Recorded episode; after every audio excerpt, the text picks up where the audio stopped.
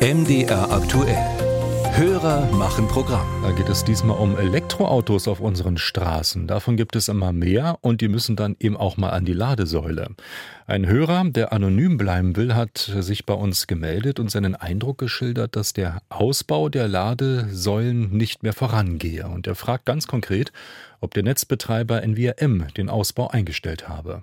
Ralf Geißler hat nachgefragt. Wer mit einem Elektroauto durch Ostdeutschland fährt und dann schnell Strom braucht, landet womöglich an einer Ladesäule von NVRM.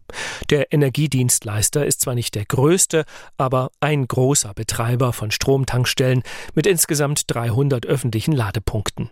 Sprecherin Evelyn Zaruba bestätigt, dass vergangenes Jahr keine neuen hinzugekommen sind. Der Ausbau werde aber wieder aufgenommen. Was wir im letzten Jahr vor allem gemacht haben, ist, dass wir Kunden äh, beim Aufbau einer eigenen Ladeinfrastruktur unterstützt haben.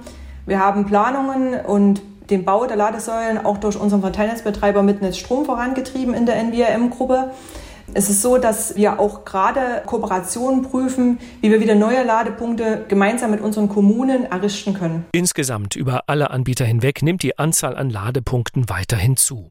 Nach Zahlen der Bundesnetzagentur gab es im April in Sachsen, Thüringen und Sachsen-Anhalt 6.704 öffentlich zugängliche Ladepunkte für Elektroautos.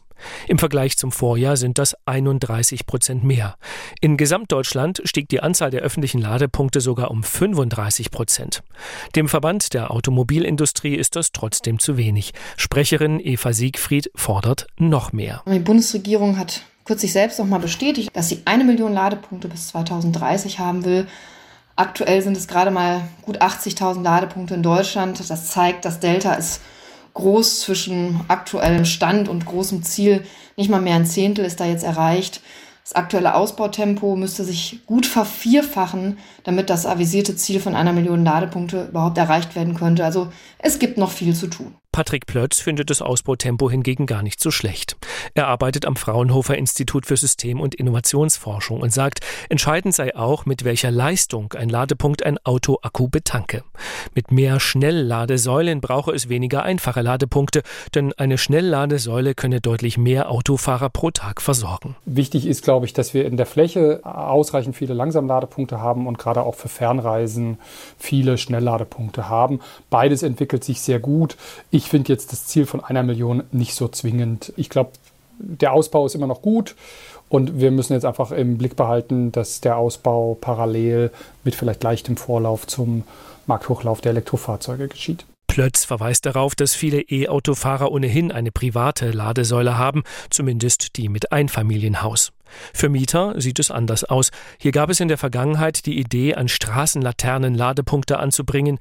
Das Problem ist nur, vielfach stehen die Laternen auf Gehwegen. Da scheint es äh, nach unseren Analysen sinnvoller, dass die Leute nicht über Nacht am Gehweg laden, sondern da, wo sie sowieso sehr häufig hinfahren.